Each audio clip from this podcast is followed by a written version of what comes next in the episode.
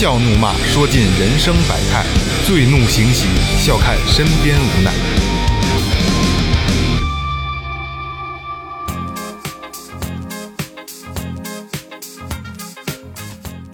Hello，大家好，这里是最后调频，我是你们的老朋友萌姐。穿着貂皮吃甲鱼，住着别墅开奥迪。大家好，我是二哥，A K A Second Brother。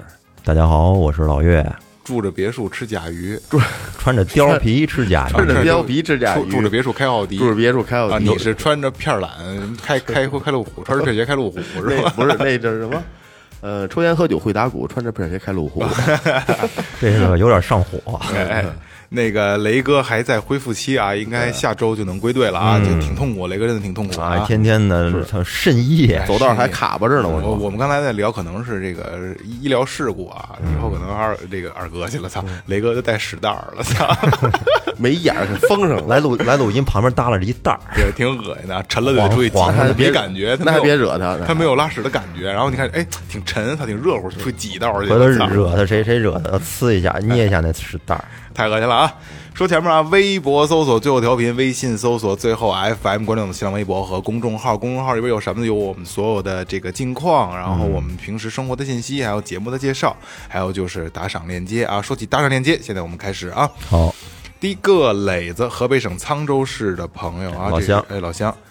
公交站捡到十元钱，周边没有人捐到最后，感谢一直的陪伴，希望最后永远不要停更。好的，没问题。讲究嗯，一杯一听钟情，感谢感谢啊！然后这个我在马路边捡到一分钱，交到警察叔叔手里面啊。下一个是来自天津河西区的刘丽丽丽，丽丽一杯一听钟情，没有给我们留言。嗯嗯下一个潘如意，哎，上海市静安区的朋友留言是一个礼拜机械性工作，从早听到晚，把之前落下的节目全部完了，快乐。打赏了三杯念念不忘，哎，感谢啊感谢感谢啊！我刚才看成留言看错了，我看成一个礼拜机械性工作。就是其实不建议大家就是这么去追节目啊，会会比较累，然后你们会突然一下一停的话，你就觉得哟，嗯嗯，没有节目听了，然后你可能就不喜欢最后调频了。我怕是这样的啊，慢慢听，慢慢听，咱们细水长流啊。有点儿了，哎，有点儿的。呃，前一段时间，国家法令颁布了一个新的那个对网红的一个条例啊，就是不让吃播再去播了，不推广了，对吧？特别好。哎，特别好，就吃东西这个是吧对，？其实有一段时间我还挺爱看这个，尤其是晚上，我特爱看。我跟你说，你就饿的时候看这个，就特别能让你有想吃东西的欲望。对对对对对对对，就特特，我觉得特特别好看，就看他们吃特香，我满嘴油，然后我特想也吃成那样，但是我他妈做不到啊。经常看着看着点份外卖，哎叫份对炸鸡。对对对对，我点点个小龙虾什么的，经常特经常啊。这个刚开始还行，嗯，但是后来就有点开始玩恶假了，了是吧诚心的哎，对，让他踢了吧唧嘴啊，什么嗯脱骨鸡爪子什么我的，对对对对就成心踢了。我心说那个那么辣，你不难受吗？所以说，就任何行业都是这样，就做到大家都去做、都去追的时候，我操，你开始它就该变味儿了，对对吧？它变味儿，这个弄的那个假香的那个劲儿，其实它对对对好吃吗？不一定好吃。对对对，而且我看好多吃播，他自己卖那些什么小鱼干儿什么的，嗯，嗯，自己吃嘎嘣嘎嘣脆。对，嘎巴嘣脆，然后巨香，什么这个那个，其实特腥，肯定肯定特别不好吃。我前两天我还真上了一当嗯被骗了，啊，不也也还行吧，就是石榴，说无籽儿石榴，什么印什么无籽儿石榴那不，就是他妈榨汁儿直接嘴里不是榨汁儿吗？倍儿倍儿好，紫的都哎，说没有籽儿，看图片啊，嚼完之间就可以咽。那多好啊我是比较爱吃石榴的，谁不爱吃啊？是吗？嗯，我不爱吃，你不爱吃麻烦，懒，那是懒。啊麻烦。嗯，我每次看我基本都会买。哎，我说这挺好，没籽儿。我说我没吃过，我得尝尝。我就买了一百零九块钱，嚯，哎不便一箱宜。我后来算了一下，四千多个，后不不不，和和和一一箱得就五六个。后来我一看，啊合挺贵的呢合小二十块钱一个。哦，挺贵的。结果说不好听的啊，就破逼实了，破逼东，就倍儿倍儿惨，嗯，个儿也小，籽儿也瘪咕，也没水儿。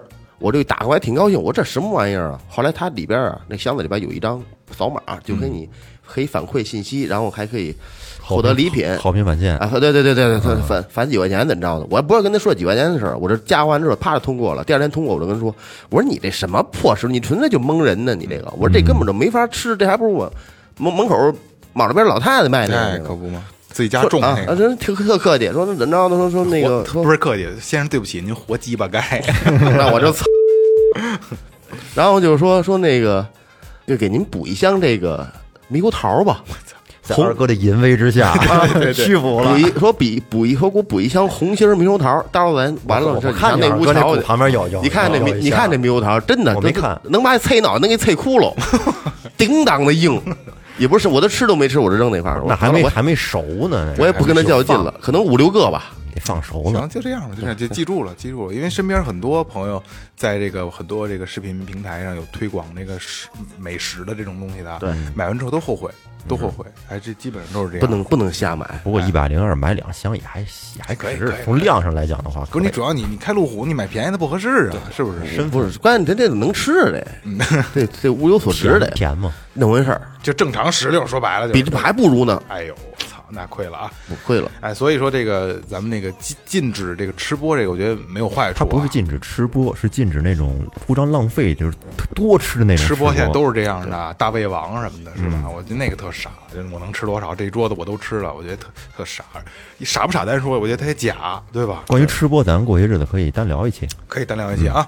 那今天最后调频给大家聊什么呢？既然说上吃了啊，咱们就聊聊这个吃的东西。哎，咱吃最后调频一般就剑走偏锋，大家都比较了了解这个最后调频的这个风格啊。嗯，那就今天给大家盘点一下全球最昂贵的食材都有哪些，好吧？食物其实很多东西大家都知道，但是可能它为什么贵大家不知道，嗯对吧？只知道这东西少，它稀有。那今天最后调频就给你说明白它为什么少，为什么贵。你说作为食材来讲的话，它是用于就是说辅料啊，还是说主料？这种水果什么都算都都算食材，都算都算都算。那我先问一下，咱们三个用过的最昂贵的食材是什么？我操！我迄今为止我没，我不会，我不做饭，吃过的，吃过的用过做做自己用过的食材。自己用过的，对，人是那我用过最贵的就是酱油，操，日本酱油什么的。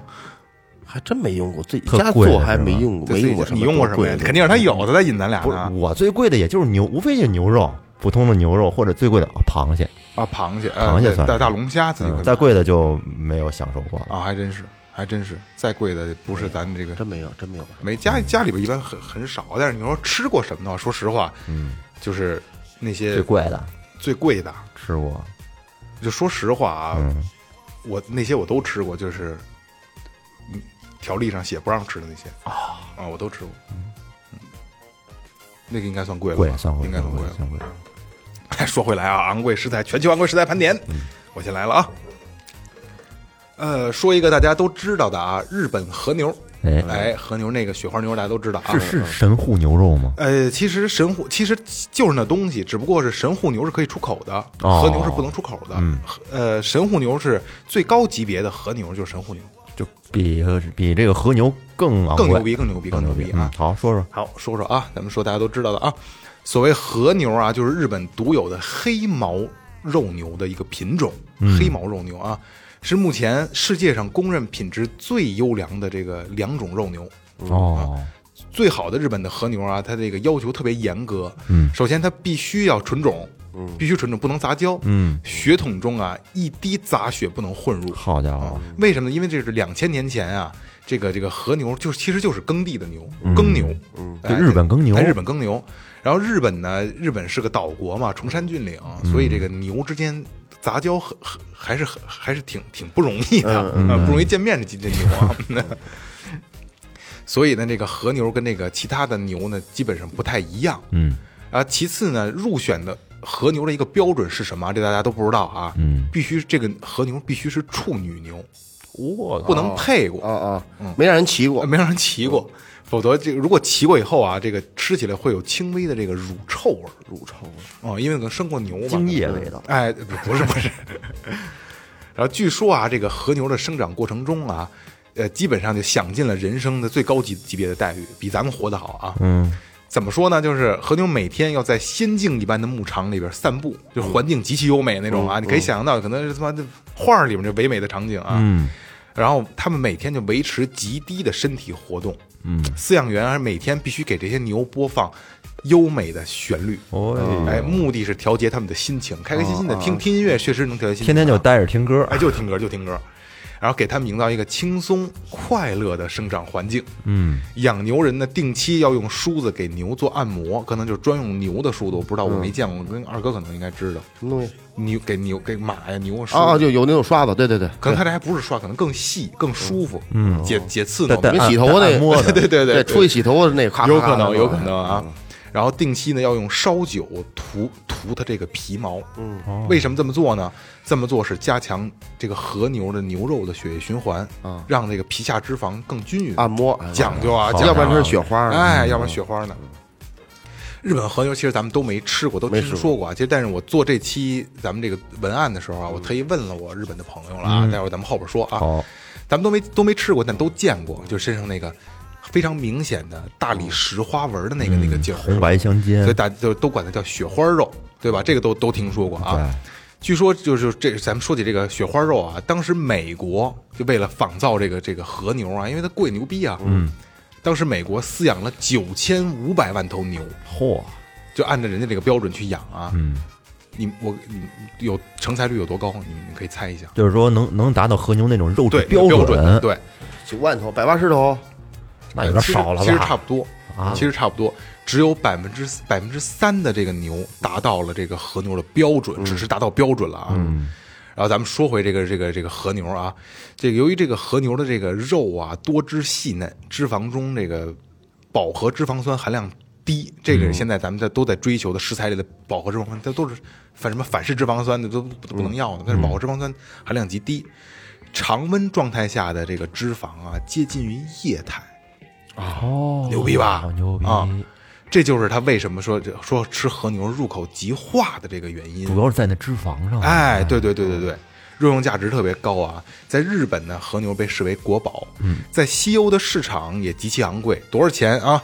一般一公斤是六千日元，六千日元是多少钱？是四百块钱人民币，大概大概三百九十多，就四百块钱人民币吧，一公斤四百，一公斤就两斤，嗯这算贵了吧？我不知道牛肉多少钱一斤啊？牛肉多少钱一斤？呃，四十左右吧，我操，它十倍了，啊，十倍四。十左右。这样算下来啊，一头和牛的价格比一款日本的这个本土产的这个日本轿车还要贵，嗯，对吧？嗯是哎，和牛身上只有六公斤左右的定级上等的牛肉，只有六公斤，好地方对，啊最牛逼的，嗯它的价格达到每一百克八千三百日元，也就是每一百克五百五十块钱人民币，嗯一百克，哎，我靠，二两，嗯，二两是五百五啊。然后呃最后啊，我就是和牛，我就需要辟谣一下，有很多小伙伴啊，这个听众朋友们就聊天的时候说，说和牛每天是要喝啤酒的。然后我我辟谣，这纯属蛋逼啊，嗯纯属对蛋逼啊。我这也是，那酒蒙子那肉不好吃，对对对，肯定酸那个肉对是吧那你说把这些处女牛，我操，全给吃了，那那那那那都都是母母牛啊那。应该是他那公牛留着呗他那可能会留一部分种的。嗯，他这个甭管是养猪场还是养牛的，养牛场都有种牛哦，种公猪啊。对，大大乐那公公猪公猪凶着呢，嗯，大公猪真他妈倍儿壮，骨量倍儿好。长大獠牙，屁股后头真的那多大个儿？半拉西瓜那个儿吧，跟屁股后头扣着，就那个什么东西睾丸吧，哦，倍儿大，一走道一屁股一扭那。哎，二哥俩，我我问个问题啊，就公就种猪、种牛啊这些东西，你刚才说这是嗯睾丸那么大个儿嗯啊嗯，它是天生就那样，还是说吃药给它变成？不是，哎，这个，我 操，我就懂这个，就这就这就得问二哥，哎别人不知道。因为什么呢？我小时候我家前面有一猪场，哦，哎我听你说过，有时候可以去那玩儿，我还掉过那坑里头呢，掉过那粪坑里头呢，没掉进去啊，就往上从那儿跑过去，结果脚旋进去，我就跑上去了。旋了一脚一脚对粪，，它上去有上头有那么就跟那个沼泽似的，有十公分的那个泥硬的，哦等于架的还是软的，太阳老晒嘛。哦，这个猪生下来基本上就被敲了，小猪敲了敲了敲了就是淹了。烟嗯嗯直接把那个睾丸给它抠出来。嗯嗯，你你有公猪母猪，你从屁股看不出来。实际上，公猪如果你不敲的话，屁股后头俩大睾丸特别大，半拉西瓜那么所有猪都这样啊，对，公猪都这样。哦，敲了为什么要敲它呢？因为你不敲，它猪这东西它繁殖也也挺凶的，一窝能下他妈十多个。七八个很而且正常。猪在快感这，猪好像五个月一窝，它拆圈，你知道吗？而且猪在快感这他那块也挺强的。那对对对，之前咱们聊过那节目，他那嘴太凶了，真是大水泥墙，咣咣，它天天给你拱，给不你敲的话，它发情了就想就想给你豁，给你拆。哦，就跟狗闹光闹狗对。对对对对，他比那凶多了。猪特他妈那鼻子当当的一拱，倍儿有劲。我跟你说，就就你就这些知识，你能做一期节目？所以打小就给他敲了，嗯然后但是呢也得留那个种猪，留留下一些种的公单独养猪母猪。对它这个，它雄性荷尔蒙它多呀，单独用来繁殖后代，吃的也冲，而且喂的也好，因为它是主儿，这主儿必须得啊喂的都不一样。对，肯定得特殊的照顾，单捐着给它加固，嗯，到时候让它想，他比如说他想了，今儿晚今儿给它给他安排上就给他，嗯，给跟母猪一块儿。那是种公珍贵还是就是那种母猪珍贵？按说来说，还是母猪比它更更娇贵一点儿。嗯，为什么？你母猪得怀孕呢，对，对吧？嗯，那大个儿，我家之前养过跟，咱这桌子差不多吧？比这真得比这桌子大，比这桌子还大呢，比这桌子大，就得能从你这儿到这墙这儿得从头到尾，那就好家伙我跟你说啊，咱仨人加上雷哥啊，加上一个这个半半拉人啊，弄不了打不过这猪。弄不了，我操，弄不了。没戏。牛逼牛倍儿逼！倍儿大，你想一排底下一排仨一排排一溜吃，当当的，养养养养不少年的，我家，应该从我忘了从哪年了，反正养了好多年呢。然后养我家也那一头得有有个几百斤吧？有就五百多斤，半吨四五百斤，很很正大大老母猪嘛。真狂这种这种猪肉没人爱买，酸，哦！对，老母猪肉老肉老不，好吃不，好吃。哎，要不然说是猪吝出栏，也就是说，这种老母猪只就是为了生育的，就是为了让下崽儿。对，对，那那是到岁数它也它也不行了，也该该卖一卖。我还看过人工受精呢，人工受精了！二，我跟你说，二哥这真能单做一期啊！来来来，咱们聊回节目啊，聊回节目。正常正常，嗯。呃，你们说这个不知道你们都吃没？但我说这个我吃过，嗯，我这个也是一个比较名贵的鲍鱼。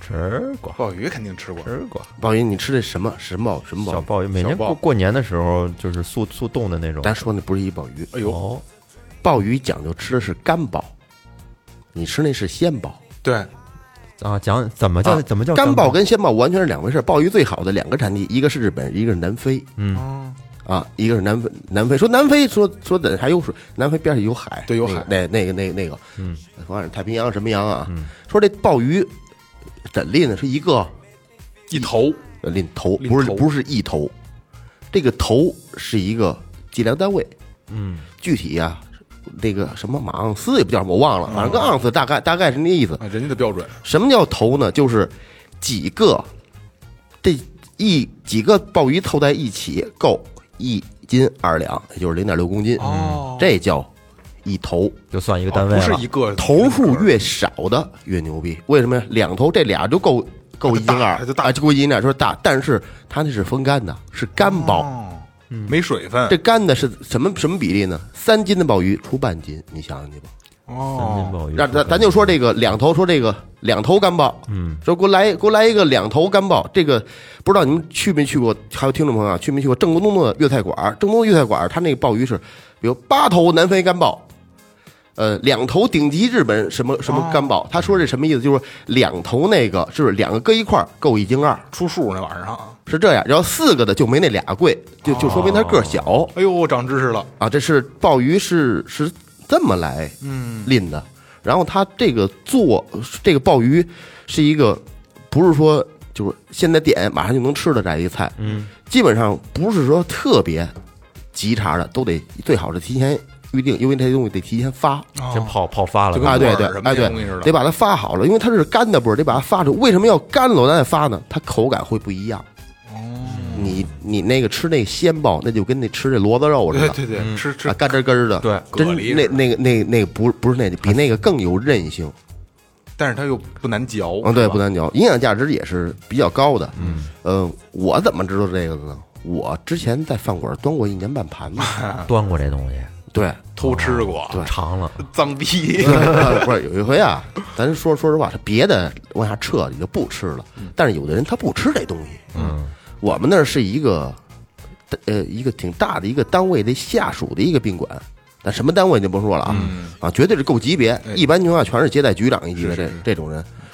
来了之后呢，给他上这东西，他有餐标，你可能科长开会，可能是人多少钱呢？啊五百餐标，这那些餐标是八千八，就是你点不点都上这些菜，每啊对人八千八，不是他那餐标是一一桌桌一桌是一桌也不少一桌是八千八然后我没事，我们得熟悉菜谱啊，我翻那菜谱，我看四头南非干鲍是八百八十八，真他妈贵四头的就八百，那那是零二年，我那阵实习工资是一月四百，正式工是一月一千二。我操，零二年那会儿 八千八百八十八，那可值值钱了。他不是说吃一桌，他是吃一道菜，也可能那那切完那小片，你就吃几块就没了。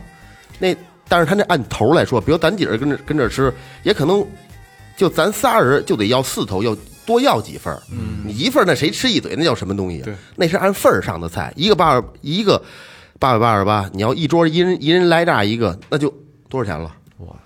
就小一万块钱了。哎那时候人均工资还多，还多少钱？那会儿房价才一一千多块钱，对，完然后呢，有一天呢，我们就老在洗碗间抽烟，嗯，嗯，撤下来一菜，我那哥旁边一哥们儿说：“哎，鲍鱼。”我说哪儿呢？他说这儿呢。我拿起来，咣咣就搁嘴上。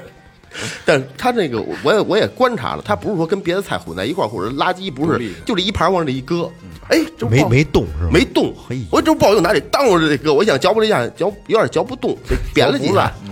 后来我想，反正我吃了，慢慢吃，我嘎吱嘎吱，我就嚼一下午，当泡泡糖吃的。味道味道味道还还味道还可以。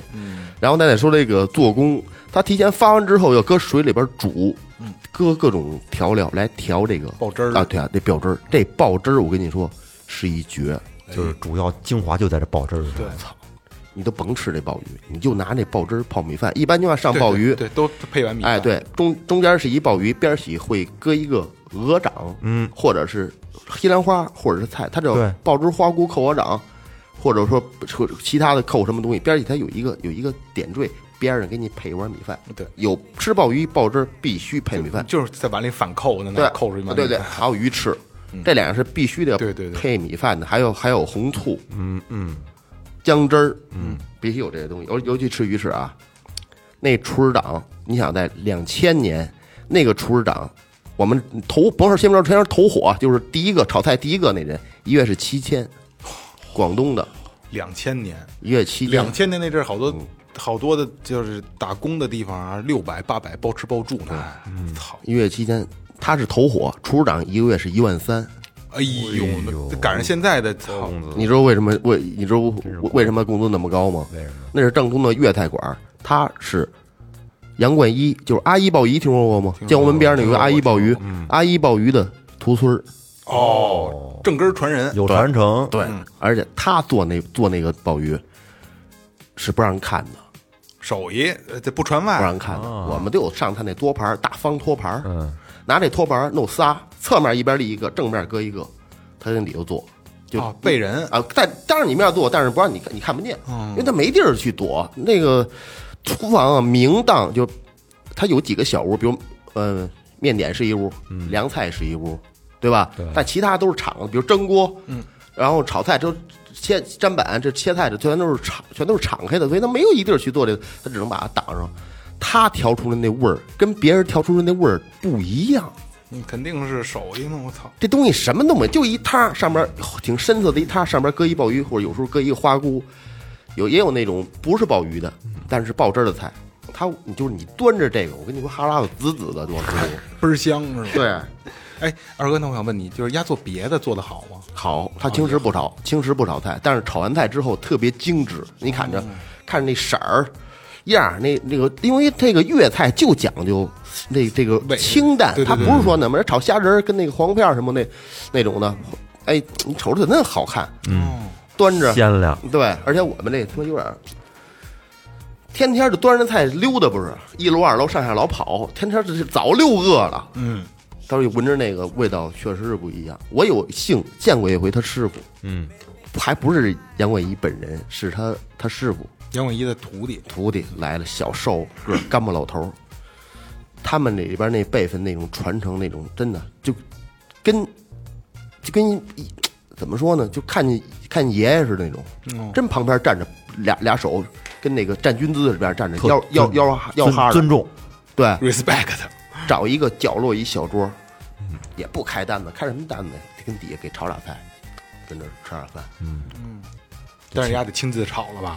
对对对，也让让反正他反正他俩吧，那俩人那个厨房只有他俩是广东人，其他人全都是什么河南河北哪儿都有，但是其他就打杂了就。哦，高级了，高级了哎啊！，这个鲍鱼不是这鲍这个鲍鱼啊，这鲍鱼是这鳞头是这样的。说实话，我觉得这鲍鱼啊，其实要是没有汁儿的话，干吃不好吃，就没味儿，没什么味道，而且口感就是比较死塞牙。对，现在现在咱们那个外卖不能点一个鲍鲍汁儿对对对对鲍鱼捞饭吗？拿小砂锅啊，对对对对对，你得把把你把那味儿还得也能做到十分之一吧？嗯，能做到那十分之一，真正那味儿特别特别好，我是比较得意这口儿。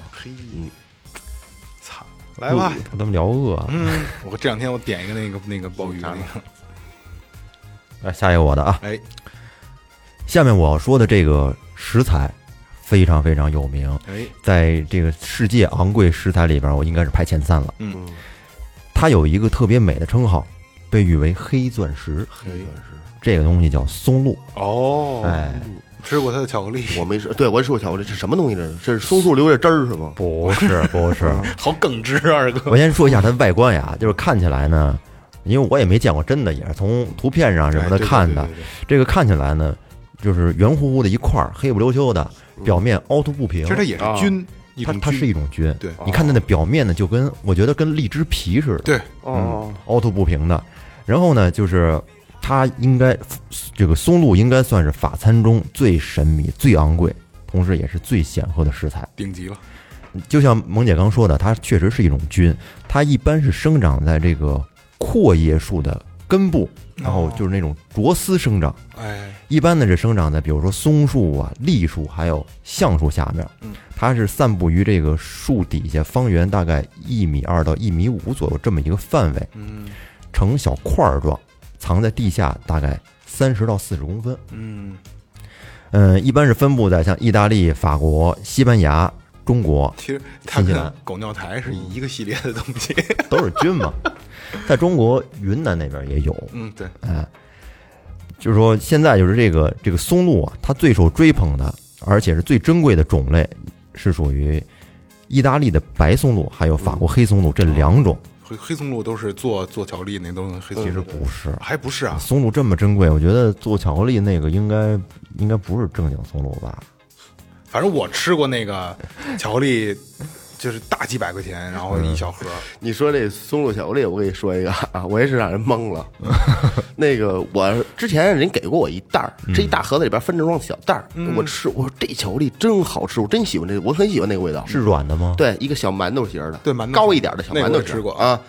然后我说真好，我说上淘宝，我说买一点，我说看，我说这不贵啊，而且六盒还几十块钱还，挺便宜，几十块钱啊挺便宜。我买完回来我一吃，我怎么不对味儿啊？这个后来我一我一拿那个拿那盒一看，松露型巧克力，就是就是我这个巧克力是造型是模仿松露巧克力那造型没鸡巴那味儿，哇！我看到松露巧克力的时候，我觉得最吸引我的就是那那层细细的粉末，对撒在上面，对对对对让你感觉是不是那东西啊？就是那东西，就是那东西。啊，就那面儿的点儿，让让人感觉就是可你可能咬下去一口会非常松软、对酥软，这个字和这个外形它会联联系到一起。那个喝咖啡应该他妈挺地道的。对，喝纯的。我跟你是吧我跟你说喝点苦咖啡我跟你说啥？这关于松露的这个，它是一个什么味儿呢？哎，这个一直是个谜，就是因为不同的松露那玩意儿没味儿吧？有有味儿，有味儿的。它不同的松露味道不同，而且不同人对这个松露的味道的描述也都不一样。嗯就是不同的人 嘴里的这个松露，它是它是不一样的。有这种温和派的形容松露的气味呢，说它有说像黄油的，有说像大蒜的，还有像坚果，还有咸蛋黄、肉，还有麝香。混合了，这这种还不是哎，这些味道。但是还有一些比较激进的形容呢，说松露的味道像汽油，还有说像好久没洗过的床单儿、臭袜子、嗯，臭虫，还有腐烂的树床单儿叶，床单儿有点像，还有说像精液的味道。我操，那没有，但是啊是有没有？咱没吃过。它有一股木，我觉得有一股木香味儿。你吃有真股木吃过？你说不是，咱就松露巧克力那味儿，巧克力那吃不出来味儿啊。是有味儿，有味儿，它本身有味儿不一样，，有味儿。但是这个松露它不是直接吃的东西，怎么了？它特点是在于什么？它像一种一种辐射性的食材，就是它特点就在于它比那种它本身含有丰富的香气，但是它这种香气呢，你单吃的话可能很复杂，但是它可配配料，它是一种配料，它它可以激发其他食材就点缀一下是吧？它可以激发其他的香气，尤其是就是和黑松露一块儿搭配完之后煮出来的东西吧，这个香气比单吃这种食材的味道会更加浓郁。好吃，你比如说这种奶香，加了松露之后，就那种香味儿是其他奶制品里没有的。所以说，松露柴锅炖炖小公鸡儿什么的，其实也你可以想象，这松露如果要是说像刚才二哥说的配咖啡，应该呢咖啡味道肯定绝了，特会提升一个更浓我说的松露松露巧克力配咖啡，那必须得特别甜巧克力啊。嗯对对对，松露好像是吃那个牛排的时候边儿起会有两片儿，怎么是片儿呢？都是撒成粉，都是粉，不是切成片儿是切小片儿，切小片儿呢就跟这当我怎么我操我怎么没就见过和那切姜片儿似的，跟其他的对跟姜似的那样食材一哦一块儿不规则。有点像菜花侧那感觉似的。那边儿起它不规则，它不它是是说一个姜跟姜差不多哦对对对对它边儿起是不规则，嗯那种颜色跟巧克力。吃过，但是绝对不是说还真名贵的啊我还。真没见过这个松露切片儿的。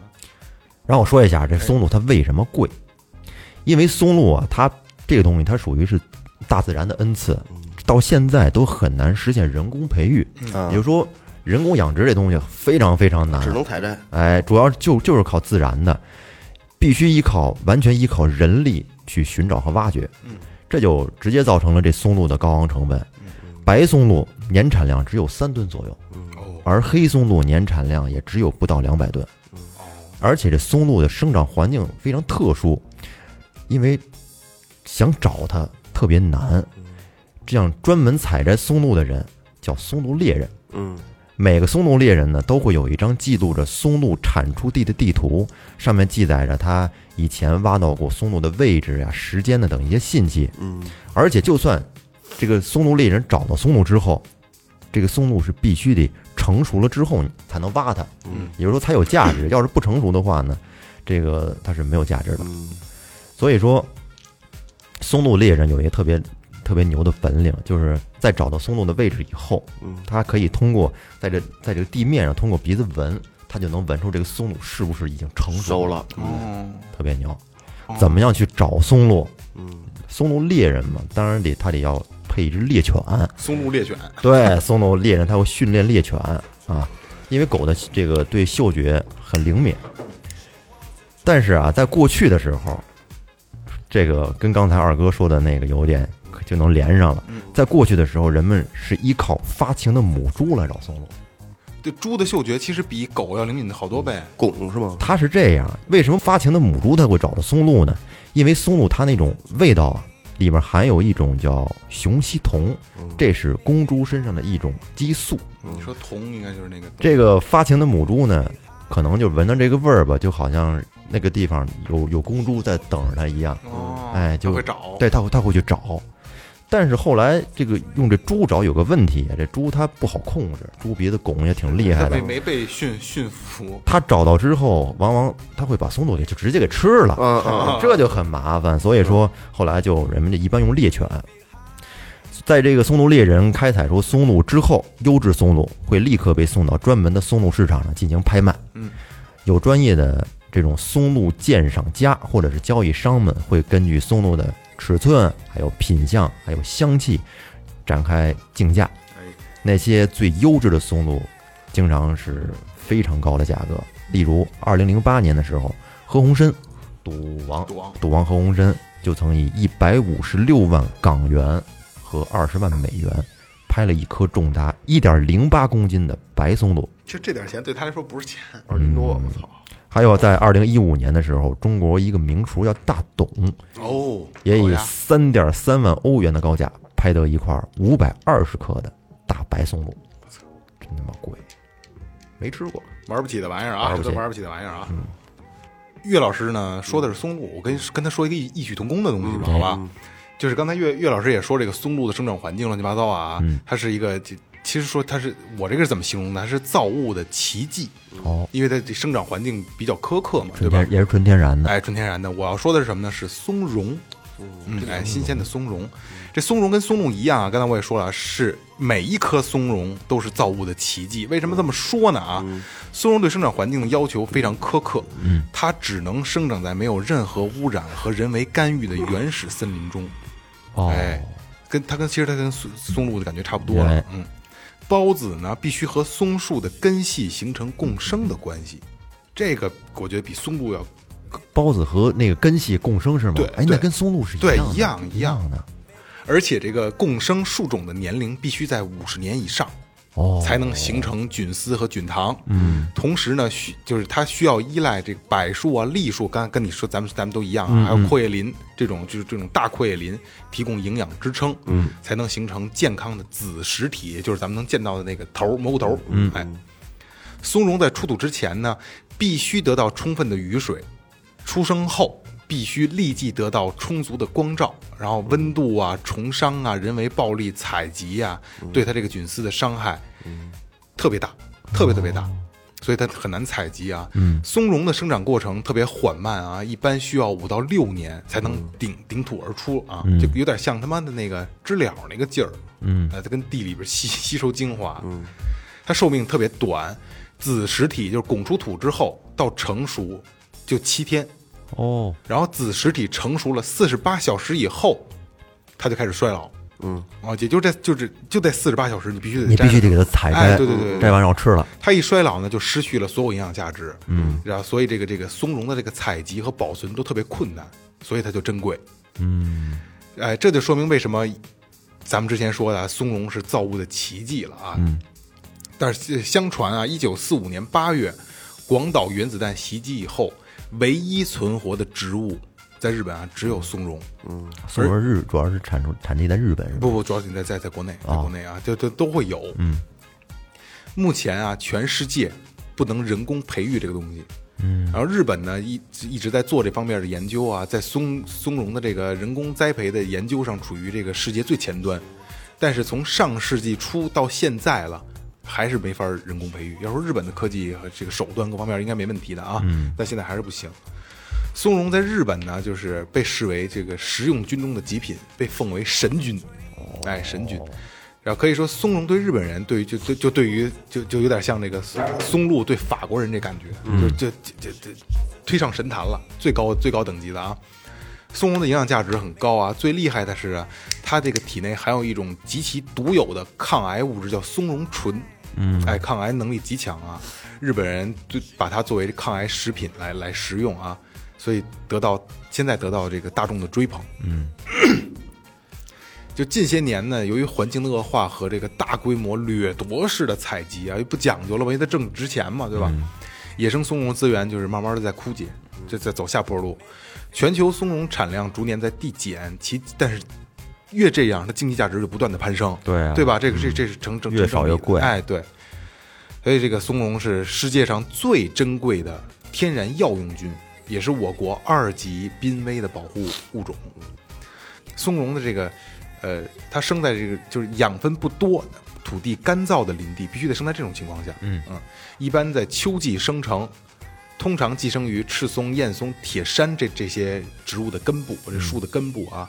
四川、西藏、云南、青藏高原一带是我国松茸的重要产地，产量四川为首，品质是西藏是最佳，但是名气最大的是咱们云南香格里拉。嗯啊，所以说这中国是松茸最大的出产地啊。哦，呃，咱们说点长脸的啊，就是刚才说到云南香格里拉这个啊，云南香格里拉的松茸品质是最牛逼的。嗯，它这个鲜松茸的这个形状就像小伞一样，但是它杆儿比较粗，我见过这个东西啊，杆儿比较粗，色泽很鲜明，也是就是蘑菇形状的，爱蘑菇形状，但是它它它它那个杆儿特别粗，然后帽儿跟跟跟你的差不多。谢谢谢谢。那那挺大的，这个这个怎么形容它呢？大家是这么形容的，就是菌肉白嫩肥厚，质地细密，有浓郁特殊香气。哎，这个东西呢，每年八月上旬到十月中旬是采集松茸的最佳时节。嗯，日本人呢从中国采购这个松茸啊，对品质的要求极其严格啊，到什么程度呢？每公斤可达一万元以上。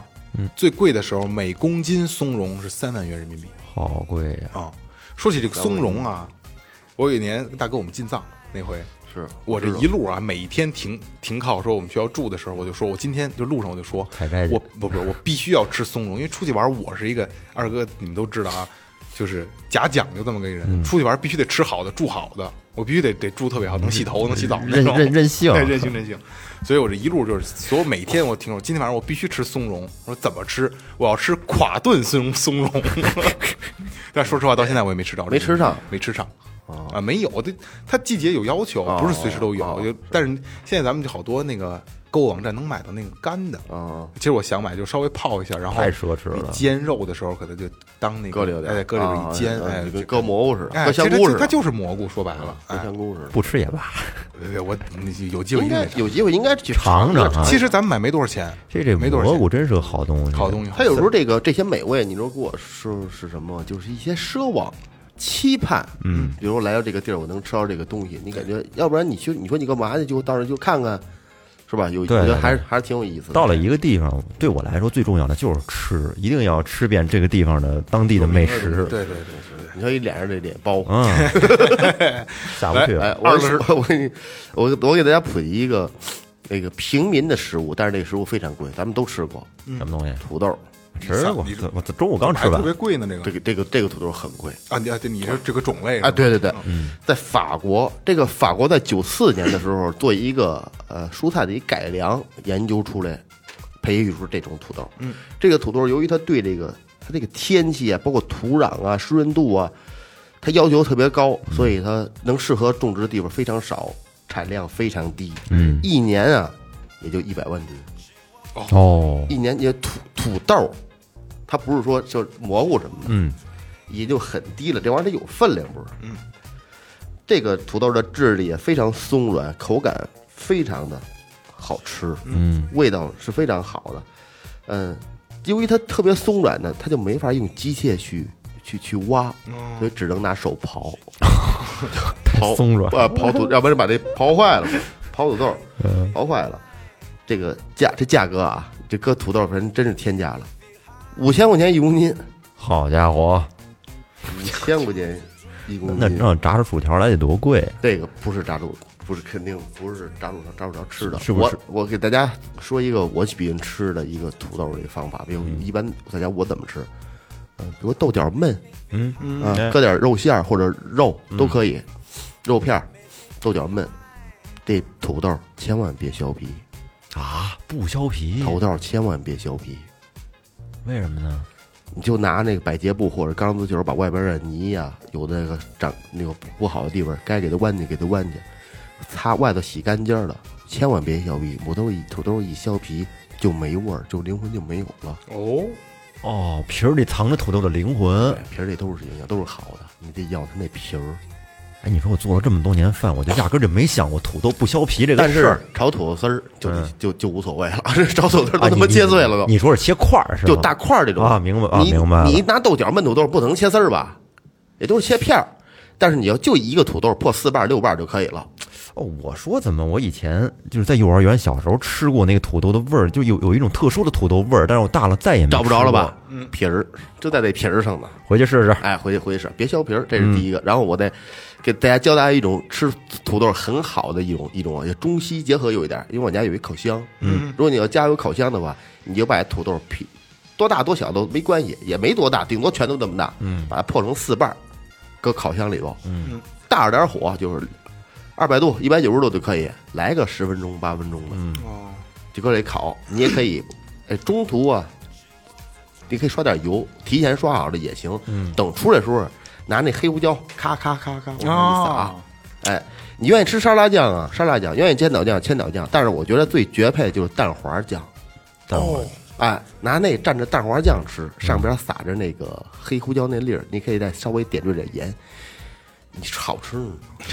我我在我之前在某云南饭店吃那个烤小土豆，啊小土豆啊，自然小土豆啊，，意思是一样的。我觉得特特好吃，一咬就有点酥脆那种，然后撒点盐，撒点孜然，真好吃。我也比较爱吃，我觉得怎么做都好吃土豆对，而且你搁胡搁点肉，嗯是吧？那排骨，嗯，这都都可以搁牛肉，土豆这个，我我老家是东北的嘛，不是祖籍是东北的。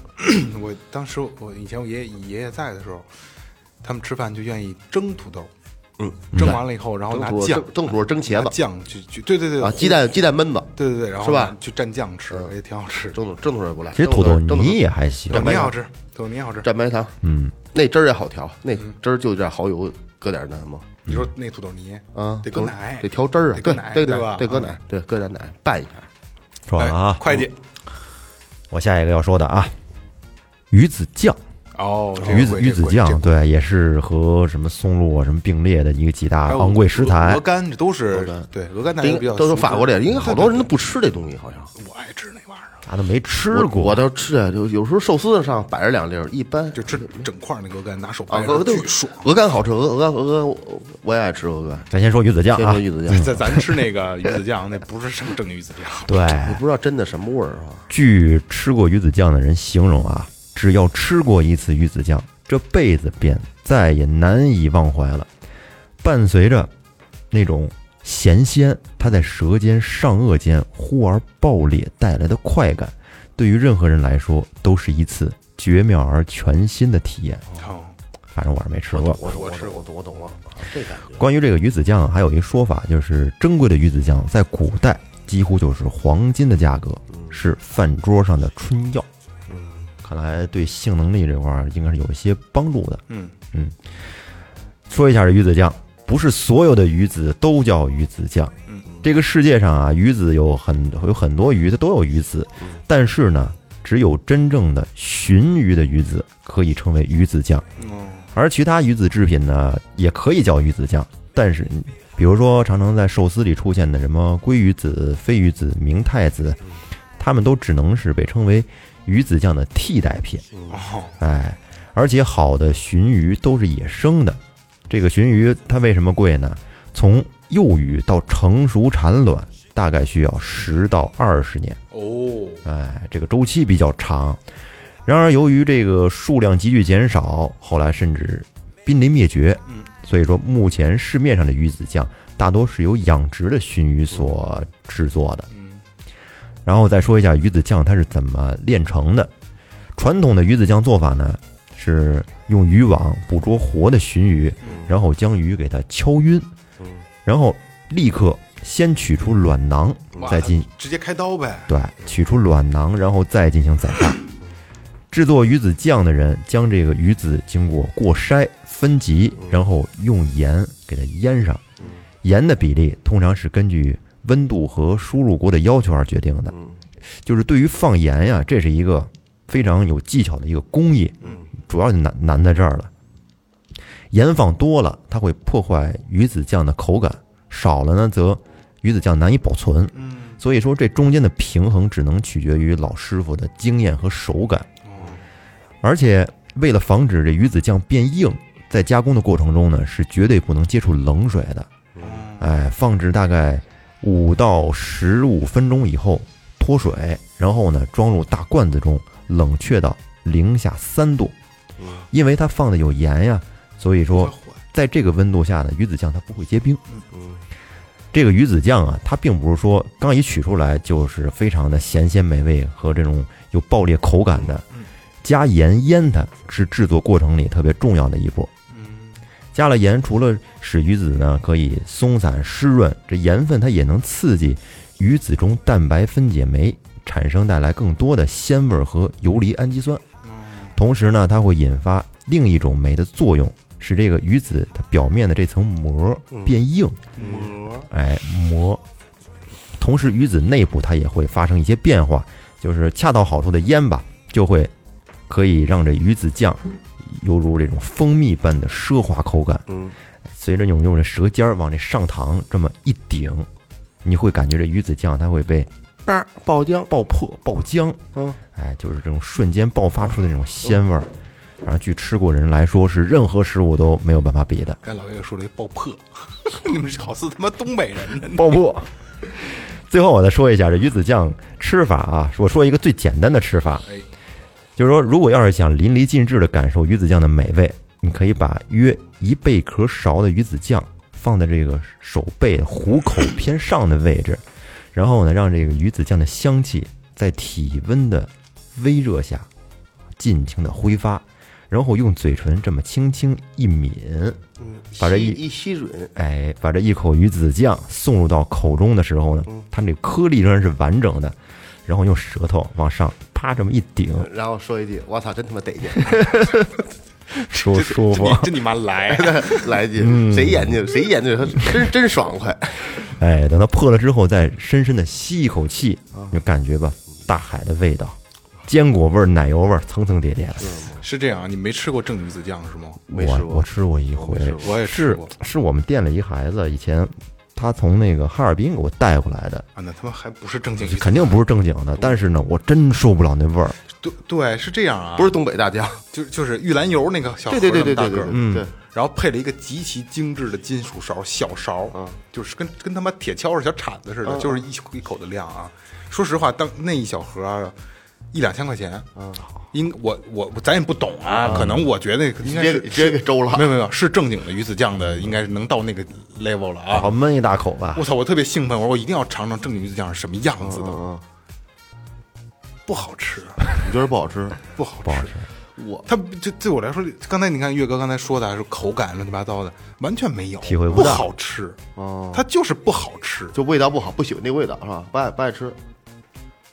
它什么味儿我都记不起来它什么味儿。我说我吃那个，反正可能不是那么正宗，都有点硬了，嗯没没有体会到爆浆感，就跟吃那小小咸蛋黄似的。爆浆感也也 不是，它那爆浆感也不是咱们吃那种就是寿司那种，就是比如说鲑鱼子酱、嗯替代品那种鱼子酱，就是嘎哒嘎吱的那种。它也是会有爆浆感，但是也是一抿它也就也能有会有口感的感觉，但是它不好你吃。没觉得多好吃？我我了解这个，不是了解，就我知道这个松茸，不是这松茸去了，这鱼子酱是看那个刘德华拍那个《门徒》，哦，它跟酒，它跟泰国。他跟那个那不是啊，对，跟那个那谁吴彦祖，你没你看过那个吗？我看过，在桌上说说那个我们这个鱼子酱，他给你这什么他妈含着我呢？啊，一人一份儿，啊这太对，得让他们老外笑我，一人给我上一人来一罐儿，我操，我是真狂，这个还喝这红酒，得喝。香槟。啊，对啊，是吧？喝香槟配香槟的。得配这喝，讲究。不好吃，是不是？真的不好吃。就说咸不咸，说腥不腥，这四不像那个味儿。有有钱了，让雷哥请咱们吃吃正宗的鲟鱼的鱼子酱，咱一人吃几颗尝尝。咱 尝尝尝尝雷哥那酱，尝尝雷哥那雷哥的肾液，肾液包着那酱，哎呦，太他妈恶心了啊！我操！说到雷哥，我那个我必须得替雷哥做一个啊。我们那个我们讨论做什么的时候呢，雷哥说我想做金箔，然后雷哥还给我找了好多东西，虽然我没有用雷哥的那些东西，但是都是视频的。嗯，然后我替这这最后一个金箔啊，我来替雷哥来把这个做了啊。嗯。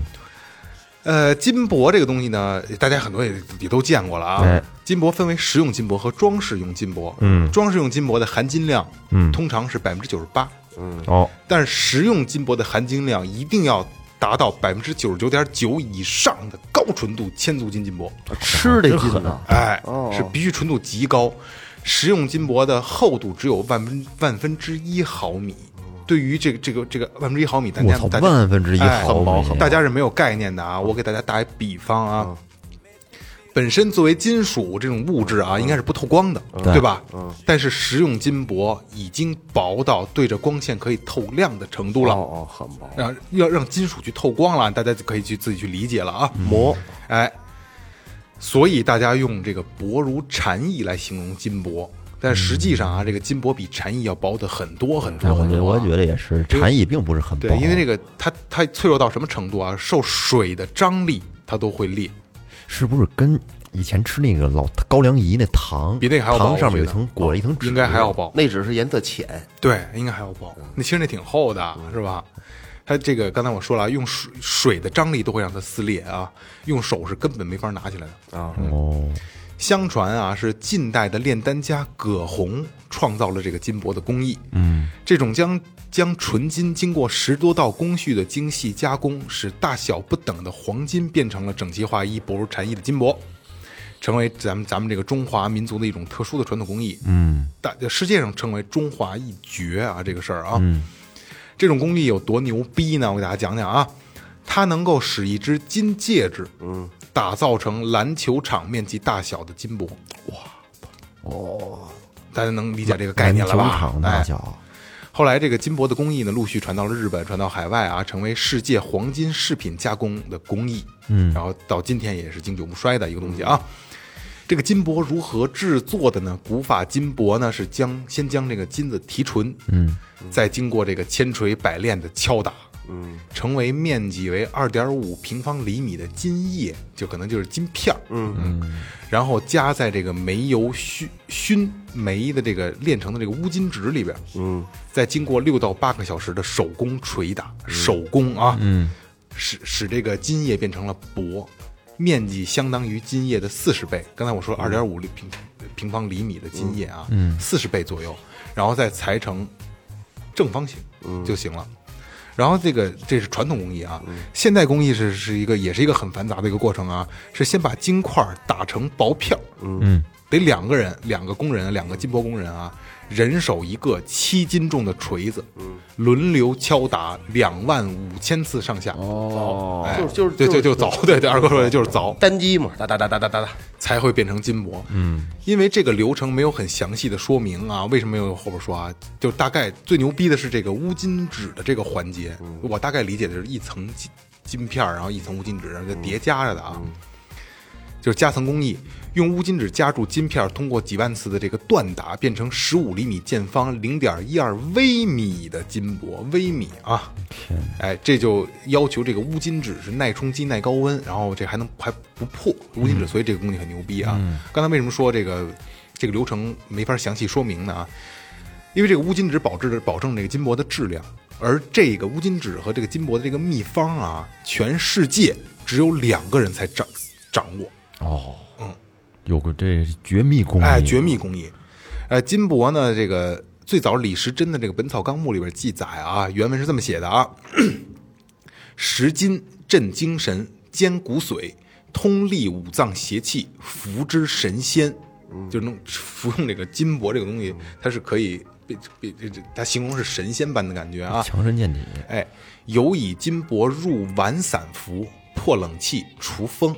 当然，咱们民间说法也会提到这个黄金食，黄金可以食用啊，什么什么，这个白发变黑发，治疗气短，改善改善便秘啊，什么什么消除肩颈疼痛啊、腰痛啊，伤口不化脓啊、恢复快啊，对，也是金箔的这些民间的传说啊。嗯，但是这个民这个咱们熟知的呢，是咱们国家用药是，比如安宫牛黄、牛黄清心丸、乌鸡白凤丸、大活络丹这些。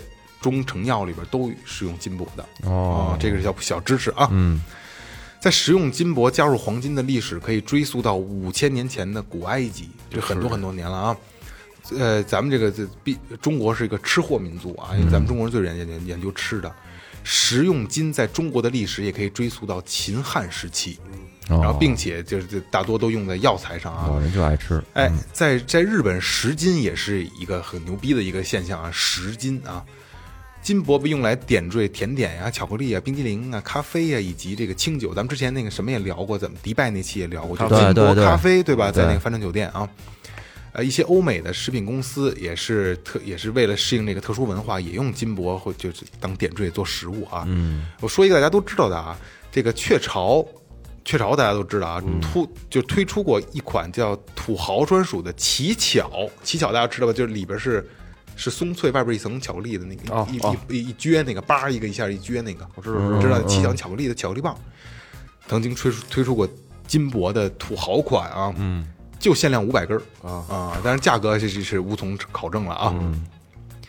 在中国也有悠久的这个食金历史，将金箔作为食品添加剂，在一五年的时候被国家这个卫生计委啊征求拟批啊。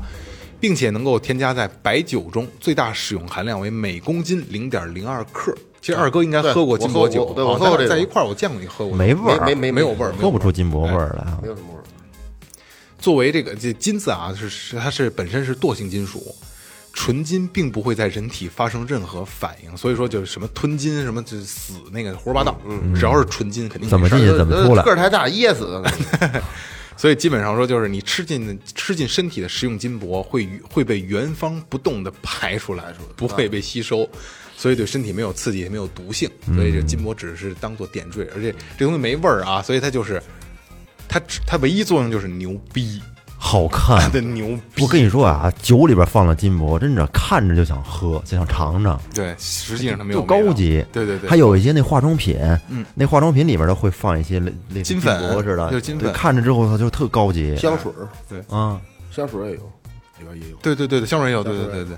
所以说，就是今天咱们聊了这么多的这个名贵食材啊，只有这个金箔，我觉得是没有任何意义的，就是牛逼，就是体现了我牛逼，对是吧？对对对对，反正能吃啊，吃吃了没坏处。没坏处，不是不是，对，没什么也没好处，这东西无所谓，跟喝水似的。嗯，行，那那差差不多了，差不多了替雷哥做了一个，雷哥永远在我们心中啊。嗯 心系最后的雷哥啊，下周应该能来了。下周应该能来了。好吧，就是我们把其实很多呢，还有什么藏红花呀、鹅肝啊，很多这种名贵的食材，就是我们觉得我们挑了自己喜欢、有意思的啊，再去做啊。嗯、等雷哥回来吧，有机会如果大家喜欢呢，我们就再接着往下做，是吧？这东西才比较多啊。嗯那就这样呗，这样吧好吧，名贵食材大盘点啊。嗯，这就是最后调频，感谢每位听众，拜拜。拜拜。